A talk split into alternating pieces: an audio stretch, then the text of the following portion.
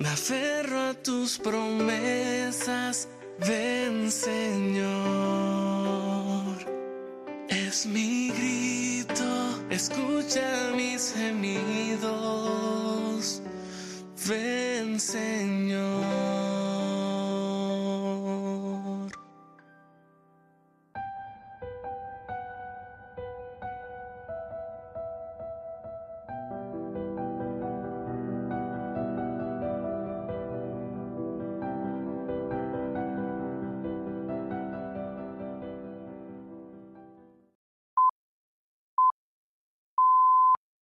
Son las ocho de la mañana, las siete en Canarias. Radio María.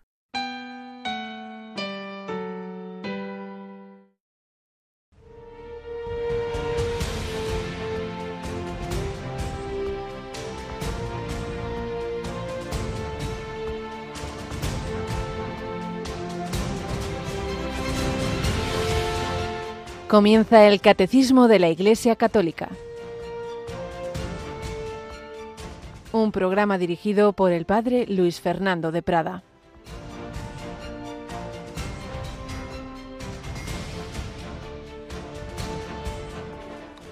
Todos nosotros, con la cara descubierta, reflejamos la gloria del Señor y nos vamos transformando en su imagen con resplandor creciente por la acción del Espíritu del Señor.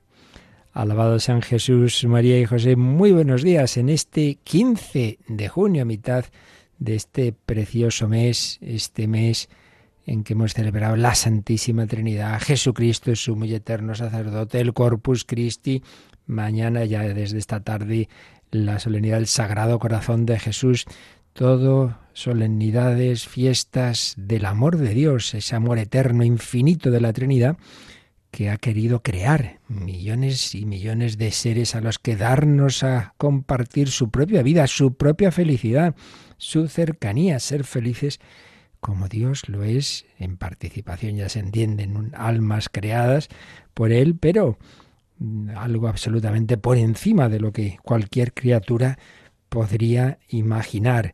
Y se nos comunica ese espíritu de la Trinidad, el Espíritu Santo, que nos va transformando, como dice San Pablo en este fragmento de la primera lectura de la misa de hoy, de su segunda carta a los Corintios. El Señor va actuando en nosotros si nos dejamos.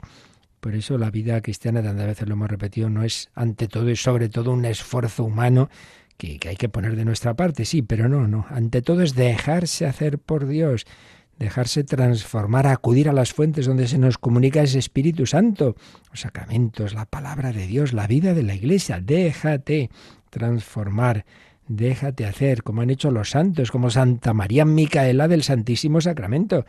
Jesús Eucaristía la fue transformando y la convirtió en un alma llena de amor, que, que se preocupaba de los más necesitados. Y es que la vida cristiana es ese amor de Dios, recibirlo, confiar en Él, creer en Él y dárselo a los demás. Por eso estamos leyendo los Evangelios, el Sermón del Monte y claro, Jesús partiendo de, la ley de Dios que ya se había dado en el Antiguo Testamento, la profundiza. Se os dijo, no matarás, pero yo os digo, todo el que se deje llevar de la cólera, el que insulta, el que... No, no, no, no basta con, con no matar. Puedes matar en el corazón, puedes matar con tus palabras o puedes sencillamente no hacer el bien que podrías y deberías dejar morir. Todo eso es una falta de amor. Hay que reflejar ese amor de Dios, ese amor de Dios que, como digo, celebramos concentrado, simbolizado en el corazón de Jesús, una solemnidad que ya sus primeras vísperas son esta tarde, por eso esta tarde nuestra misa de siete y media será más larga de lo normal, puesto que al ser solemnidad son dos lecturas, con credo, con gloria, etcétera. Yolanda Gómez, buenos días. Muy buenos días, padre. Bueno, y mañana, mañana tenemos cosas muy especiales, ¿verdad? Sí, comenzaremos a las 10 de la mañana con una Santa Misa que será desde el Cerro de los Ángeles y que va a presidir usted, eh, Padre Luis Fernando de Prada. Bueno, todos los que estén allí a las 10 de la mañana, siempre hay un buen grupo de sacerdotes que celebramos cada hora hay una misa y la de 10 pues es la que nos hemos pedido, digamos, celebrar en Radio María Así que allí estaremos, pues no solo un servidor, sino varios miembros del personal, del voluntariado. Os invitamos a todos los que podáis a venir al cerro. Es una maravilla de lugar donde es, digamos, eso, el centro geográfico de España, donde renovábamos hace unos años la consagración de España al corazón de Jesús. Y luego por la tarde la misa desde Zaragoza, pues desde luego otra, otra localidad bien significativa de la identidad católica española y, y, la celebra un obispo emérito, ¿verdad? Eso es Monseñor Vicente Jiménez Zamora y será desde la parroquia del Sagrado Corazón de Jesús. Y siempre las fiestas de nuestro Señor Jesucristo tienen el correlato de las fiestas marianas, es una cosa muy bonita. Si hay Navidad de Jesús, hay Natividad de María. Si celebramos el 14 de septiembre la Santa Cruz, el día siguiente, el 15, celebramos María al pie de la cruz, la dolorosa. Si celebramos la Ascensión, celebramos la Asunción. Pues bien, si celebramos mañana el Sagrado Corazón de Jesús, al día siguiente el Inmaculado Corazón de María. Pues también, también desde la diócesis de Getafe se ha organizado una jornada esa tarde del sábado en la que van a participar diversas asociaciones. Al final bueno, por la tarde una santa misa que preside el nuncio de su santidad a las siete y media de la tarde, con celebrando el obispo auxiliar de Getafe, por la noche una hora santa con don Ginés, el obispo de Getafe, y esa la retransmitimos, diez y media de la noche. Pero aparte que en general toda esa tarde hay muchos actos y, habrá distintos stands de, de, los grupos y movimientos que ahí nos vamos a reunir. Ayer me decían que ya van unas inscritas, inscritas, luego mucha gente ni se inscribe, claro, unas 750 personas. Y bueno, pues ahí estaremos también en Radio María, ¿verdad? Ahí estaremos, así que quien se quiera pasar por el Cerro de los Ángeles el sábado, pues viviremos una jornada muy bonita. Esa tarde, pues hay actos para todos, niños y mayores, y los dos momentos principales, la Santa Misa. ¿A qué hora es la Santa Misa? ¿Tienes ahí el, el programa? Ay, pues ahora no lo tengo, padre. A ver dónde lo tengo yo. Bueno, ya lo miraremos. Pues esa misa, la, como digo, la preside Nuncio. Lo que sí que sabemos, porque lo retransmitimos, es que a las diez y media de, de la noche es la, es la hora santa.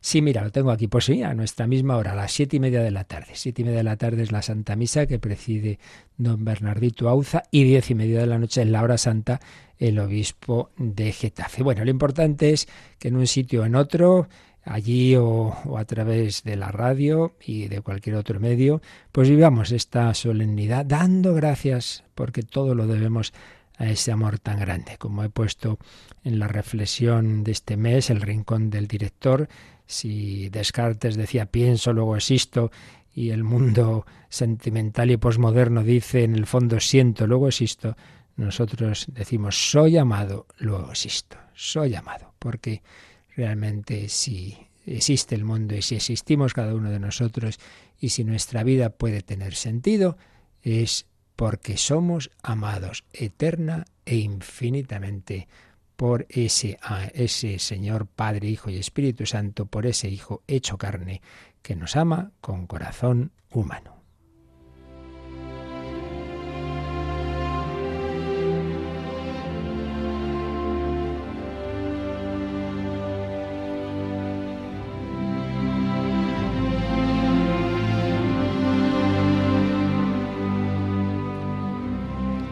Y ese amor divino es el que los padres de familia cristianos intentan transmitir a sus hijos. Estábamos recogiendo algunas de las pinceladas que el padre Esteban José Piat ponía en su obra Historia de una familia, una escuela de santidad sobre los padres de Santa Teresita, de cómo educaban a sus hijas. Y en particular doña Celia, la, la madre, eh, unía un, un inmenso cariño y ternura con una gran firmeza, no consintiendo que sus hijas fueran caprichosas, tercas. Le escribe, le escribe a su cuñada eh, lo siguiente, cuando, o a su, a su hermano, a su hermano, a su hermano le escribe a propósito de una hija que habían tenido. No te preocupes porque tu buena Juana sea muy vivaracha. Eso no bastará a que sea una persona excelente el día de mañana. Yo me acuerdo que tal se revelaba Paulina hasta los dos años, una de sus hijas mayores. Tal se revelaba Paulina. Por ello me contristaba y ahora es la mejor de las mías. Debo también decirte que yo no fui mimosa y que por muy niña que ella fuera no le consentía nada, aunque sin martirizarla.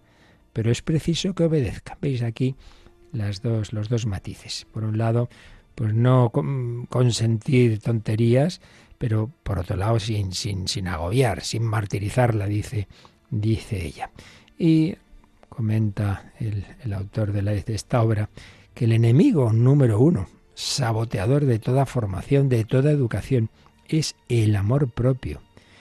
Por ello, hablando de la inteligencia de una de sus sobrinas, Celia escribía esto. El único inconveniente que yo encuentro es el orgullo que podía inspirarle. Los niños que son ídolos de todo el mundo tienen que combatir más que los otros ese defecto si no es corregido por los padres. Todo el mundo, ay, qué listo, ay, qué bien lo haces, ay, qué guapa, ay, qué no sé qué, todo el mundo. claro, se lo acaban creyendo y luego, madre mía, un gran peligro. Veía ahí, con mucha razón, Celia, en esa mm, formación cristiana, que era lo que le importaba, ayudar a formar las virtudes en los hijos. Y lo más importante es el corazón, pero luego también todas las expresiones. Por eso se cuidaba en esa casa el lenguaje. Las palabras groseras están severamente prohibidas, los buenos modales estimados como el vestido de la inocencia. La cortesía es el esplendor de la caridad. El padre, puntual como un militar, insiste en la regularidad. La madre vigila la limpieza y el orden. En la mesa deben conducirse bien. Está prohibida toda cara de disgusto ante platos menos apetitosos. El que no toma sopa, no toma tampoco guisado, sentencia el padre, para deshacer toda objeción al respecto. En cuaresma el menú se tasa con determinadas restricciones, etcétera, etcétera. Se aprendía en el día a día, pues realmente una vivencia cristiana de todos los aspectos de la vida. La madre tiene el don de estimular la generosidad. Para ello, pues va comentando los distintos incidentes diarios y como motivaciones para el sacrificio, para hacer lo que hay que hacer, daba siempre motivos sobrenaturales venga, vamos a ofrecer esto por la conversión de tal persona, por consolar a Jesús, por llegar al cielo. Claro, esto se les va a grabar a las hijas. Por eso se, entiende que sean capaces esas niñas pequeñas, por ejemplo, María va al, al, dentista, que en fin, en aquellas épocas no tenían precisamente todos los sistemas de que hoy tenemos que suavizan la cosa, pues nada, a ofrecerse a los alicates del dentista para que el abuelo que acababa de fallecer llegue cuanto antes al cielo. Teresita, cuando sea catequista de dos niñas, en lugar de prometerles juguetes y bombones, les habla de las recompensas eternas que Jesús niños da a los pequeñuelos aplicados. Bueno, pues estaba en realidad eh, reproduciendo lo que ella había aprendido de pequeña todo un código de educación que podemos aprender mirando las cartas de doña Celia. Por eso, y sus hijas, en, el proceso que se hizo de beatificación de Teresita, pero que hablaban de toda la familia, pudieron decir, no fuimos mimadas, nuestra madre celaba con gran solicitud el alma de sus hijas, no quedaban sin reprensión ni aun las faltas más ligeras. Sí, era toda una educación desde el amor, desde el cariño, de saberse queridísimas, pero precisamente por ser queridas, una cosa es eso y otra es dar caprichos, todo lo contrario, buscando el bien de sus hijas y el bien no solo humano, que sean personas educadas, eh, corteses, trabajadoras, que, que, no es poco, pero no, no, no basta, sí es poco, sí, para los cristianos es muy poco, lo importante es amar a Dios, hacer todo el bien posible, lo importante no es triunfar en esta vida, sino triunfar eternamente, llegar al cielo. Iremos viendo cómo cada una de las hijas tenía su carácter y cómo pues sabían, sabían educar a cada una según ese carácter. Pero lo dejamos para otro día, para entrar ya en esta, en esto, en el fondo de lo que les alimentaba a esta familia que era la Eucaristía. Y ahí es también donde nosotros estamos llamados a, a coger la fuerza para poder seguir a Cristo nuestro Señor con la intercesión de la Santísima Virgen María.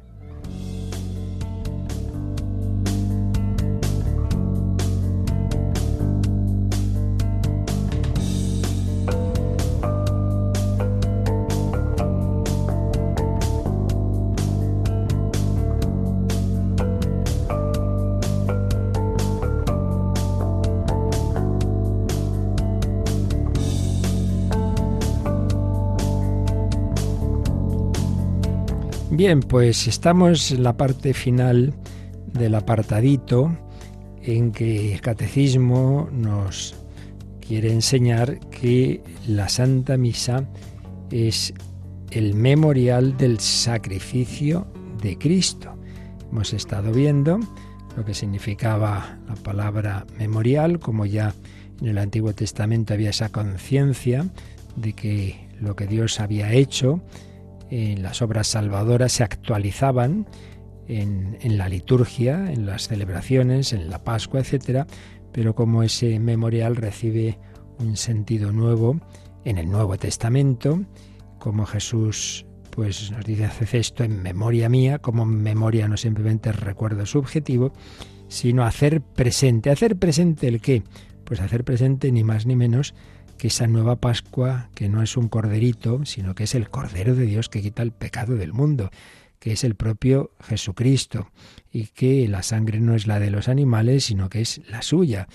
Carácter sacrificial de esa redención del Señor en la cruz que anticipó en la última cena, en la víspera de Jueves Santo, y esa celebración de esa, esa celebración eucarística es la que nosotros nos ha mandado, hacer esto en memoria mía, y que hace presente ese mismo sacrificio de la cruz. Hemos estado viendo cómo es el mismo sacerdote, la misma víctima, y lo único que cambia es la manera de ofrecerse en la cruz realmente de manera cruenta, sangrienta, y ahora de manera incruenta, pero con el amor que él ofrecía su vida en la cruz, es el amor que el Señor eh, ofrece, se ofrece en cada celebración. Pero no solo es el sacrificio de Cristo, es el sacrificio de la Iglesia. Y por eso hemos estado viendo cómo todos estamos llamados a incorporarnos a ese sacrificio, a añadir nuestras vidas, a poner ahí el día a día, las alegrías, los sufrimientos, la oración, todo, incorporarnos me ofrezco contigo al Padre, por Cristo, con Él y en Él, a ti, Dios Padre Omnipotente, en la unidad del Espíritu Santo. Quiero que mi vida sea para tu honor y tu gloria. Por eso veíamos cómo toda la Iglesia se une. Y por eso también veíamos que siempre se hace mención de la cabeza visible de la Iglesia, que es el Papa, del obispo del lugar, puesto que la Eucaristía la Eucaristía siempre tiene, en general la liturgia depende del, obispo del lugar.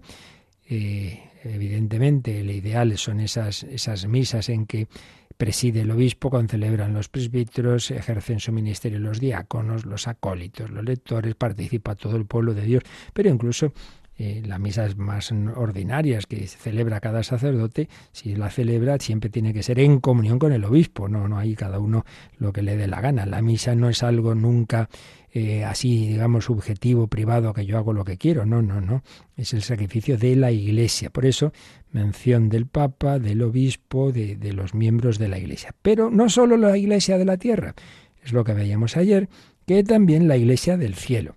Vamos a releer el número que explicamos ayer para seguir luego con el siguiente.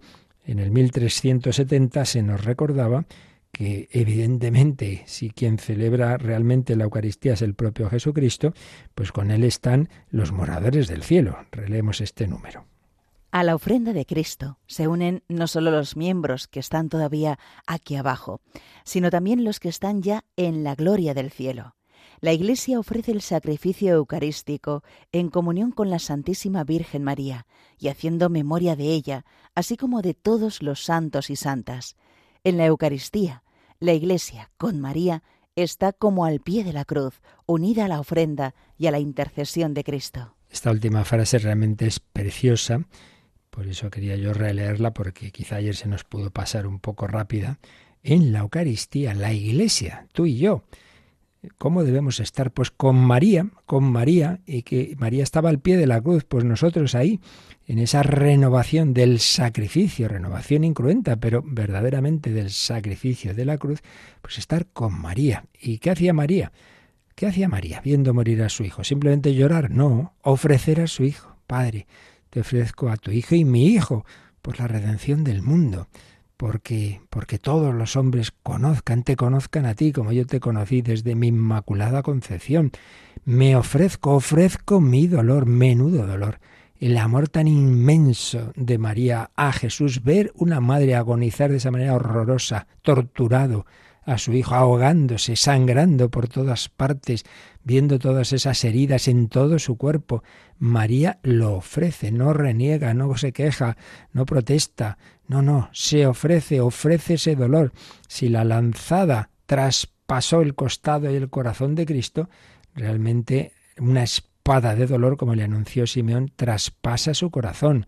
¿Cómo se cumple? Eh? ¿Cómo se cumple lo que San Juan Pablo II llamaba la segunda anunciación? La anunciación del ángel Gabriel fue todo en términos muy bonitos, su reino no tendrá fin, es el Hijo del Altísimo, pero luego pues ya sabemos, eh, unos meses después, Simeón hace otro anuncio bastante distinto.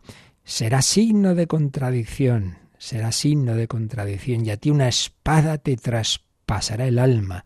El corazón inmaculado de María es traspasado por el dolor, un dolor que viene del amor, del amor a su Hijo y del amor a cada uno de nosotros, porque una de las últimas palabras que María escucha en la vida terrena de Jesús es, ahí tienes a tu hijo, ahí tienes a tu madre. Entonces ese hijo somos nosotros. Vaya, como dice creo que San Bernardo, vaya cambio, madre, vaya cambio. En vez de a Jesús me acoges a mí. Bueno, pero María ha recibido ese corazón amoroso y entiende que precisamente si Jesús está ahí sufriendo es porque Él quiere, Él quiere hacernos a todos semejantes a Él, meternos en Él, Realmente no es que Dios y María tengan muchos hijos, es un solo hijo, pero en ese hijo estamos nosotros. Ahí somos incorporados, somos incorporados. Por eso ahí tienes a tu hijo. En Jesús, Jesús, Jesús cabeza, pero Jesús miembros, y ahí estamos nosotros. Por eso os decía que la principal devoción mariana en realidad no es el rosario, no es el ángel, es la misa, porque ahí está intercediendo siempre María y por eso os daréis cuenta de que siempre en las plegarias eucarísticas se hace mención de la Virgen con María, en comunión con María, la Madre de Dios. Y de los santos.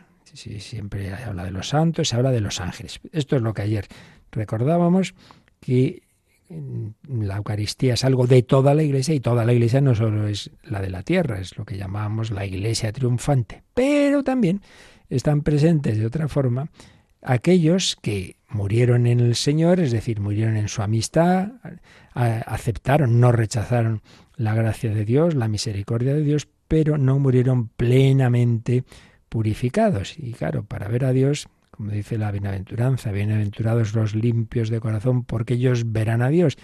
Esa limpieza de corazón, si no, no hemos llegado a, a trabajarla suficientemente en el momento de la muerte, pues viene esa purificación posterior ultraterrena del purgatorio. Bueno, pues también están presentes en la misa nuestros hermanos difuntos. Por eso siempre, también en la plegaria eucarística, hay una intercesión por ellos. Y es lo que empezábamos a ver ayer en este número que ahora releemos, el 1371.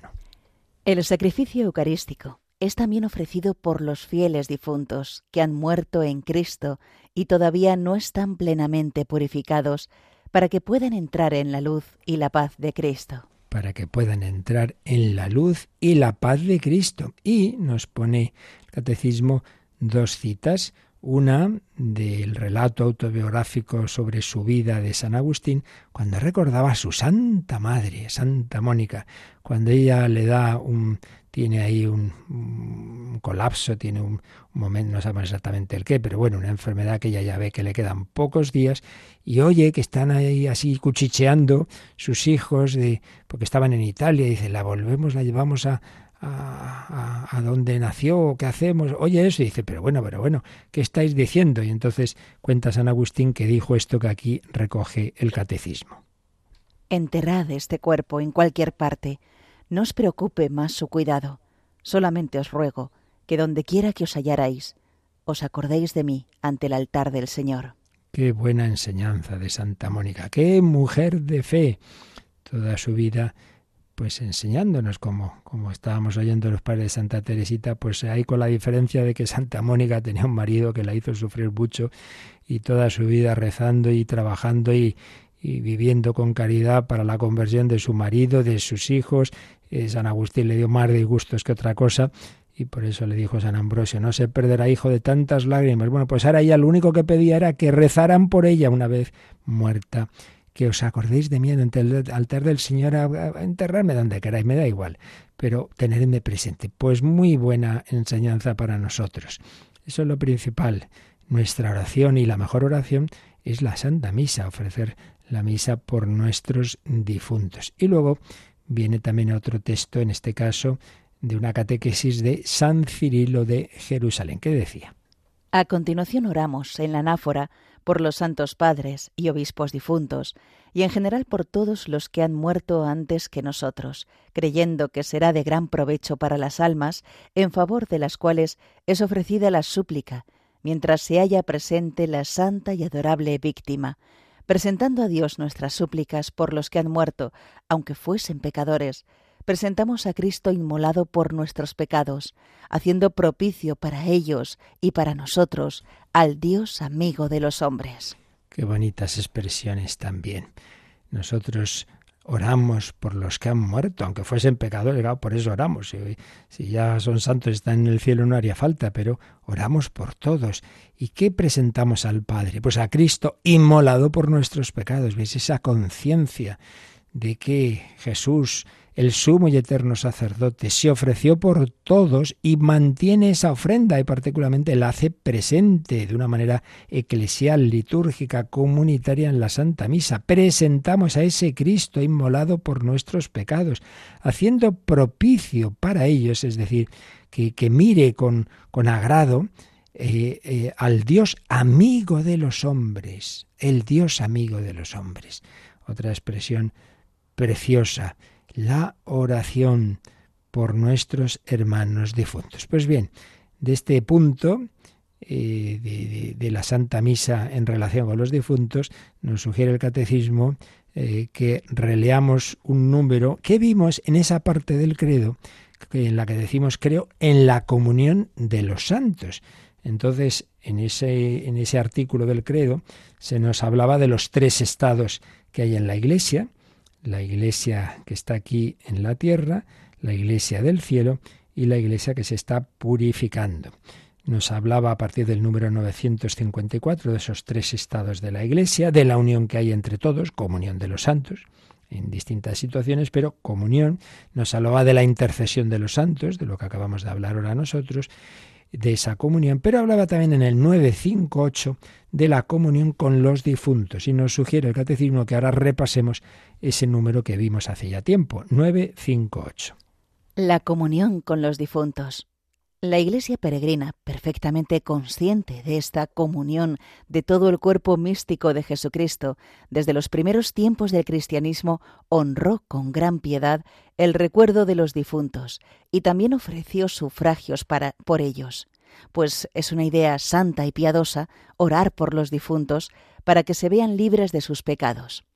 Nuestra oración por ellos puede no solamente ayudarles, sino también hacer eficaz su intercesión en nuestro favor. Eh, la frase que ha leído Yolanda en este número de es una idea santa y provechosa orar por los difuntos para que se vean libres de sus pecados es una cita del segundo libro de los Macabeos, es uno de los textos bíblicos que da fundamento a nuestra fe en el purgatorio. A veces se pregunta, ¿dónde está eso? Bueno, en primer lugar siempre respondo lo mismo. No todo lo que creemos tiene por qué estar en la Biblia, porque eh, nuestro Señor Jesucristo no dijo id y escribir, sino id y predicad. La Iglesia empieza a predicar antes de que exista el Nuevo Testamento, por supuesto. Pero es verdad que ahí la mayor parte de las verdades tienen tienen un apoyo en la Biblia y en concreto purgatorio tiene incluso esta referencia en el Antiguo Testamento. Luego hay algún texto de San Pablo. Pero bueno, lo que ahora vamos a, fijarnos es en este aspecto de cómo, por un lado, oramos, oramos desde el principio de la historia de la Iglesia. esto no es un invento del siglo XV, eh, esas tonterías a veces se dicen. Oramos desde el principio de la Iglesia por los difuntos, pero por otro lado, fijaos en la última frase, lo que ha dicho. Nuestra oración por ellos, por los difuntos, puede no solo ayudarles, sino también hacer eficaz su intercesión en nuestro favor. Es decir, que Evidentemente, si están en el cielo, está claro, está claro. Entonces interceden por nosotros, pero podemos pensar dentro del misterio que hay en estas cosas. Muchas veces recibimos preguntas de cosas que dicen, mira, no lo sabemos, porque Dios no nos revela nada simplemente por para saciar nuestra curiosidad, sino para cómo tenemos que actuar. Pues hay muchos aspectos que no sabemos cómo son exactamente, pero sí podemos pensar que de alguna manera el Señor también eh, tiene presente la oración incluso de, de, aquellos que no se olvidarán de nosotros en, el, en esa situación del purgatorio. En cualquier caso, lo que sí que está claro es que nosotros al ofrecer la Santa Misa pedimos por aquellos, que Dios sabe quiénes son, que estén todavía en esa situación de purificación, porque dado que somos una familia, estamos unidos unos con otros, somos miembros del mismo cuerpo místico. Bueno, pues el bien de unos repercute en el de otros, no nos podemos olvidar de nadie. Entonces rezamos por aquellos que estén en esa situación. Y por cierto, pero yo para decir una cosa ya de tipo más práctico que, he visto muchas veces en mi vida eh, en las parroquias, ¿no? a veces hay personas que parece que se piensan como si esto fuera como diría yo, casi una cosa de tipo supersticiosa, porque lo importante es decir el nombre. Vamos a ver, usted se piensa que Dios no sabe por quién estoy ofreciendo la misa, que Dios, si no oye el nombre, no, hombre, por Dios. entonces, no, no, tiene que decir el nombre, pero hombre, que si la misa le digo yo que se ofrece por esta persona, pues ya está, eso es lo importante, y usted también rece por ella pero a veces se piensa que hay que decir, pues no señor, hombre, si se dice que muy bien, que esta es, esta es una posibilidad que está prevista, pero que, en el que si no se dice, no pasa nada, no pasa nada. Hay quien con estas cosas a veces, ya digo, se toman las cosas en plan material, como si Dios no, no lo importante no, nunca son la, la parte externa, sino el corazón, la intención, la intención, las intenciones son fundamentales. Bueno, seguimos ahora enseguida viendo más textos que nos iluminan este aspecto de que la Santa Misa se ofrece también por, por el bien de los difuntos, pero vamos a quedarnos mirando ese corazón del que viene todo. ¿Por qué todo esto que estamos viendo? Bueno, porque Dios nos ama, nos ama con un corazón en sentido metafórico en el Antiguo Testamento Dios tiene corazón y sentido real una vez que se ha hecho carne. El Hijo de Dios nos amó con corazón humano, dice el Vaticano II. Nos amó y nos sigue amando. Nos sigue amando con un corazón humano de una persona divina. Y de ahí viene todo. De ahí viene nuestra salvación, de ahí viene el sacrificio de la cruz, de ahí viene la Eucaristía, de ahí viene todo este amor loco, de ese corazón que emana y que nos transmite el Espíritu Santo, que late por cada uno de nosotros.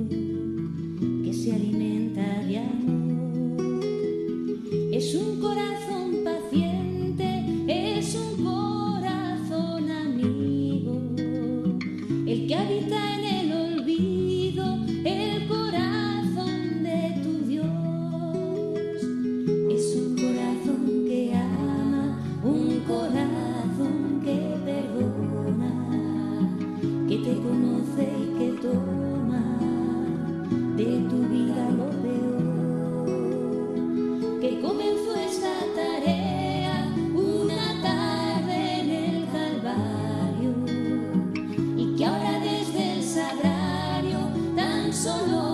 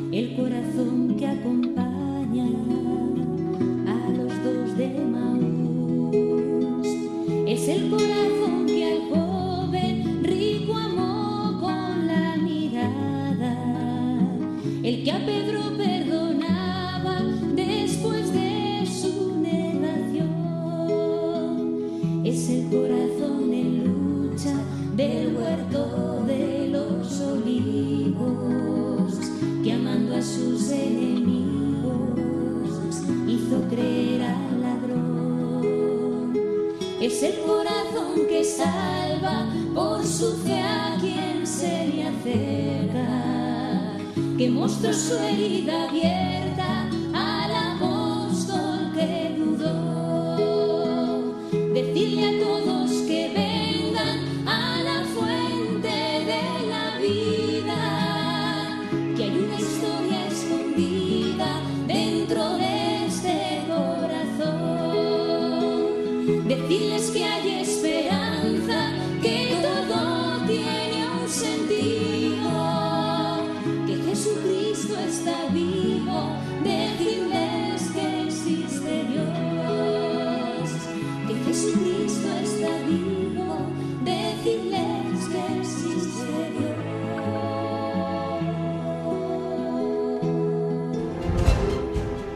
Conoce la doctrina católica. Escucha el catecismo de 8 a 9 de la mañana, de 7 a 8 en Canarias. Y los sábados a la misma hora profundizamos en los temas tratados en el programa En torno al catecismo.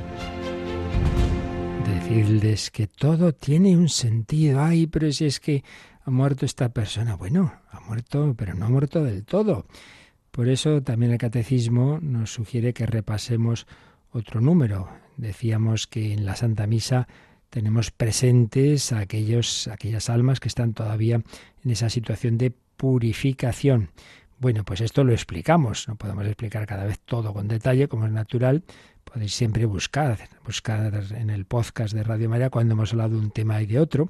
Bueno, pues podéis ver que del purgatorio hablamos a fondo y con temas muy que todos aprendimos, empezando por un servidor comentando el catecismo a partir del 1030. Bueno, pues ahora aquí el catecismo nos sugiere que repasemos el 1032, lo que tiene que ver con esto que estamos viendo de cómo en la Santa Misa tenemos presentes a los difuntos, pues nos dice que repasemos ese 1032. Así que vamos a releerlo, Yolanda. Esta enseñanza se apoya también en la práctica de la oración por los difuntos, de la que ya habla la Escritura. Por eso mandó Judas Macabeo hacer este sacrificio expiatorio en favor de los muertos, para que quedaran liberados del pecado. Desde los primeros tiempos, la Iglesia ha honrado la memoria de los difuntos y ha ofrecido sufragios en su favor, en particular el sacrificio eucarístico, para que una vez purificados puedan llegar a la visión beatífica de Dios. La Iglesia también recomienda las limosnas, las indulgencias y las obras de penitencia en favor de los difuntos. Y como un ejemplo de esto último, pues nos trae otra cita de siglos anteriores, concretamente de San Juan Crisóstomo. Llevémosles socorros y hagamos su conmemoración. Si los hijos de Job fueron purificados por el sacrificio de su padre, ¿por qué habríamos de dudar de que nuestras ofrendas por los muertos les lleven un cierto consuelo? No dudemos, pues, en socorrer a los que han partido, y en ofrecer nuestras plegarias por ellos. De nuevo, pues vemos esto, como está en la tradición de la Iglesia, desde el principio, esta convicción de que podemos y debemos orar por aquellos que han fallecido, que, que han muerto, que no han hecho del todo todo lo que tenían que hacer, pero bueno, que murieron en esa misericordia de Dios y como seguimos unidos y todos somos miembros de todos en ese mismo cuerpo místico, pues así como esperamos y confiamos en la intercesión de la Virgen y de los santos, bueno, y en primer lugar de nuestro Señor Jesucristo, también oramos nosotros por aquellos que lo puedan necesitar. Rezamos aquí en la tierra unos por otros, en, el que está en este sitio, en este otro, en esta situación, y también por el que está en esa situación del purgatorio. Bueno, y un tercer número que el catecismo nos sugiere que miremos no es de repaso del pasado, sino al revés, es del futuro, porque en, el, en, la, en la parte final, en los último, el último apartado de, esta parte en la que estamos ahora, que es la de la liturgia, se nos, lo último que nos va, del que va a tratar el catecismo después de explicar los sacramentos, nos va a hablar de otras celebraciones eh, y, concretamente la última de la que nos habla es las exequias, las exequias cristianas. Entonces, a ese respecto, el penúltimo número de, esta segunda parte del catecismo se refiere justamente a cómo en el entierro, en las exequias, pues eh, lo, mejor que tenemos es ofrecer la Santa Misa. Y entonces ahí nos sugiere ahora que, que leamos ese número que en su momento ya explicaremos con calma, que es el 1689. Vamos a ver qué nos dice. El sacrificio eucarístico. Cuando la celebración tiene lugar en la Iglesia, la Eucaristía es el corazón de la realidad pascual de la muerte cristiana. La Iglesia expresa entonces su comunión eficaz con el difunto, ofreciendo al Padre, en el Espíritu Santo, el sacrificio de la muerte y resurrección de Cristo, pide que su Hijo sea purificado de sus pecados y de sus consecuencias, y que sea admitido a la plenitud pascual de la mesa del reino. Así, celebrada la Eucaristía, la comunidad de fieles, especialmente la familia del difunto, aprende a vivir en comunión con quien se durmió en el Señor, comulgando con el cuerpo de Cristo, de quien es miembro vivo, y orando luego por él y con él. Bueno, pues un número precioso que nos da el sentido de en un entierro lo mejor, lo mejor es esto, es eh, la Santa Misa. Entonces dice, bueno, pues estamos ahí en, la iglesia, en la parroquia, donde, donde sea, ¿no? Esa celebración. Dice, la Eucaristía es el corazón de la realidad pascual de la muerte cristiana. Está este apartado hablando de la muerte cristiana. La muerte cristiana es compartir la muerte de Cristo. Por eso dice la realidad pascual. Cristo pasó, Pascua, de este mundo al Padre a través de esa puerta, como decía aquel sacerdote Pablo Domínguez, la puerta es fea, la muerte, pero nos da, nos abre hacia un sitio muy bello, que es, que es la vida eterna. Pero hay que pasar por esa puerta. La muerte de Cristo humanamente fue tremenda, fue durísima, pero eh, era la puerta a la resurrección. Bueno, pues el cristiano que vive, que sufre, que muere unido a Cristo, también gozará unido a Cristo. Pero claro, si no se ha dejado purificar plenamente por Cristo, necesitará que le acabe de purificar después. Y bueno, es lo que significa esa situación del purgatorio. Entonces, seguimos ayudando a esa persona que ya no está aquí, lo hemos estado cuidando en vida, en su enfermedad, y ahora qué podemos hacer? La Iglesia expresa su comunión eficaz con el difunto. ¿Cómo? Pues ofreciendo lo mejor que tenemos, que es el propio Cristo y el sacrificio de Cristo. Veis aquí cómo expresa lo que es la misa ofrecida por alguien. Dice, ofreciendo al Padre en el Espíritu Santo el sacrificio de la muerte y resurrección de Cristo. Hemos estado viendo que la Santa Misa hace presente de manera incruenta, pero el mismo sacrificio de la cruz, bueno, pues eso es lo que ahora Jesús que en el Calvario moría pensando en cada uno, también en ese difunto que está ahí. Ahora, en esta misa en concreto, ese amor que Jesús tenía por cada uno es el amor por el que está ofreciendo lo que sufrió en la cruz de una manera especial por ese Señor que está ahí, por esa persona, por ese difunto. Obviamente, el Señor siempre tiene ese amor universal. La misa es el sacrificio de la cruz, Cristo moría por todos y cada uno. Pero en este caso, como nos unimos, como la estamos celebrando ahora aquí nosotros con este sentido, especialmente pedimos al Señor que esa sangre que Él derramó, pues sea eficaz para purificar a este difunto. Y te lo ofrezco a ti, Padre. Todo en último término, no lo olvidemos, la liturgia, el culto se dirige en último término al Padre, a ti, en la unidad del Espíritu Santo, todo honor y toda gloria. Te ofrecemos a tu propio Hijo y, y, todo lo pedimos por medio de tu Hijo, por nuestro Señor Jesucristo, tu Hijo, que vive y reina contigo en la unidad del Espíritu Santo. La unidad que el Espíritu Santo hace entre todos nosotros. Ahí estamos metidos, intercediendo por Cristo con Él y en Él, y ofreciendo el sacrificio de la muerte y resurrección de Cristo, para pedir que que este hijo, esta hija tuya que ha muerto, sea purificado de sus pecados y de sus consecuencias. Claro, se supone Ya lo, lo, decíamos ayer, la persona ha muerto arrepentida de sus pecados, porque claro, si no hubiera muerto arrepentida, si hubiera rechazado la misericordia de Dios, pues ya podemos rezar, que no le servirá a él, le servirá a otro. Pero si ha muerto arrepentido, pero todavía esos pecados han dejado esas huellas en el alma que no están borradas del todo, bueno, pues aquí vamos a intentar ayudarle. Por eso dice, purificado de sus pecados y de sus consecuencias. Y pedimos que sea admitido a la plenitud pascual de la mesa del reino, que llegue a esa eh, vida eterna, a ese cielo. Así celebrada la Eucaristía, la comunidad de fieles, y especialmente, claro, la familia del difunto, aprende a vivir en comunión con quien se durmió en el Señor. Es decir, oye, no pierdes eh, la unión con esta persona. Otra cosa es, como me escribía alguien que no hace mucho murió su madre, bueno, pues a todos nos gustaría tener como un signo, algún, que, que, ahí está. Bueno, el Señor a veces lo concede. Por ejemplo, a Santa Teresita, de la que estamos hablando tanto estos, estos meses, pues ella le pidió al Señor, era así, como, los santos como no le niegan nada a Dios, pues le piden al Señor que tampoco se los niegue a ellos cuando le piden algo, ¿no? Entonces le pidió un signo de que su padre había ido derecho al cielo sin pasar por el purgatorio y se lo dio. El Señor se lo dio. Bueno, pues muy bien.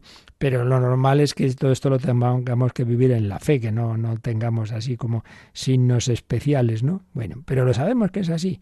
Eh, haya o no haya una señal, una, una, un signo especial, que no suele haberlo, pero lo vivimos en la fe, que esta persona que se ha dormido en el Señor, oye, que estamos en comunión, que estamos unidos en el mismo Señor, porque esta persona está, eh, tiene fe, tiene, tiene, tiene la esperanza de de, ser plenamente purificado, de llegar al cielo, tiene amor. En el purgatorio hay amor, es la gran diferencia, no tiene nada que ver con el infierno, que ahí solo hay odio y desesperanza. No, no, el purgatorio es lugar de esperanza porque la única puerta de salida del purgatorio es el cielo, no hay otra. Esa es siempre buena. Y hay amor.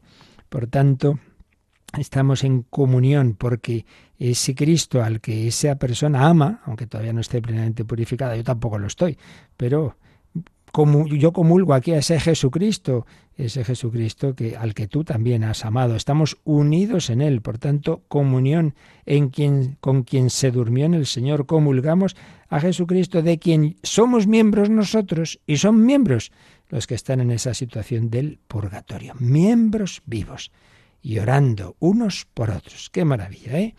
La vida cristiana nos da unas perspectivas siempre de esperanza, de esperanza. Bueno, pues una preciosidad. Y bueno, pues ya llegaríamos al último número de este apartado en que se nos ha ido exponiendo esa dimensión sacrificial de la Santa Misa. El último número es el 1372, que ya lo explicaremos, ya haremos un resumen un poco de toda esta parte, pero vamos por lo menos a terminar leyendo este número y lo dejamos ya pues eso, para que lo vayamos ya eh, saboreando. Yolanda, 1372. San Agustín ha resumido admirablemente esta doctrina que nos impulsa a una participación cada vez más completa en el sacrificio de nuestro Redentor que celebramos en la Eucaristía.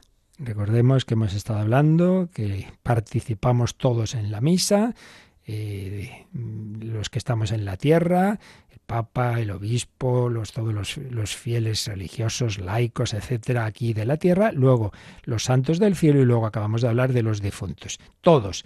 Entonces San Agustín tiene un texto con el que termina este número 1372. A ver, lo leemos. Esta ciudad plenamente rescatada, es decir, la asamblea y la sociedad de los santos, es ofrecida a Dios como un sacrificio universal por el sumo sacerdote, que bajo la forma de esclavo llegó a ofrecerse por nosotros en su pasión, para hacer de nosotros el cuerpo de una tan gran cabeza. Tal es el sacrificio de los cristianos. Siendo muchos, no formamos más que un solo cuerpo en Cristo. Y este sacrificio, la Iglesia no cesa de reproducirlo en el sacramento del altar, bien conocido de los fieles, donde se muestra que en lo que ella ofrece se ofrece a sí misma. La Iglesia se ofrece a sí misma, la Iglesia universal. Bueno, pues ya comentaremos este número y damos gracias a Dios por este increíble sacramento donde hay tantas dimensiones ocultas en un poquito de pan, de vino, en unas palabras. El Señor es así, en lo sencillo está lo infinito.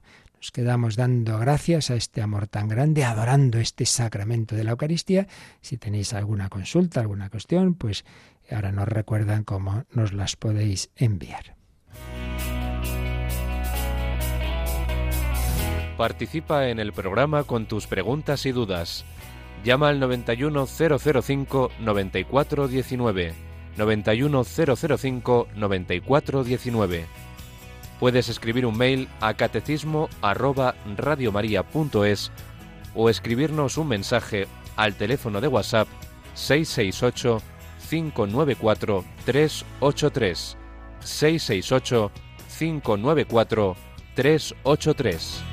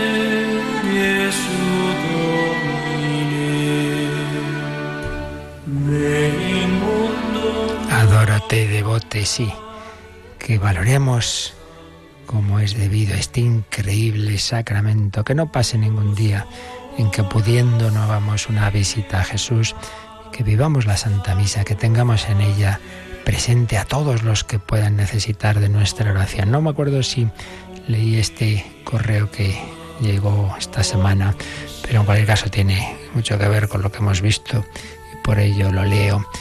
Cuando nos escribía Menchu, eh, que es el primer año que cumple años sin su madre, Dice, hace muy poquitos días que se marchó. Quiero desde aquí mandarle un beso muy grande, aunque sé que desde allí me cuida decirle que la quiero. Gracias por darme la vida, por enseñarme a ser fuerte momentos como este. Y gracias a Radio María por su gran ayuda cada día. Salváis miles de almas cada día, solo el Señor, evidentemente, pero se sirve de la colaboración humana como es la de esta radio. Adórate devote, Señor que vivamos con alegría esta fiesta del corazón de tu corazón, que es la fuente de todos los regalos, como es ante todo la Eucaristía. La bendición de Dios Todopoderoso, Padre, Hijo y Espíritu Santo, descienda sobre vosotros. Alabado sea Jesucristo.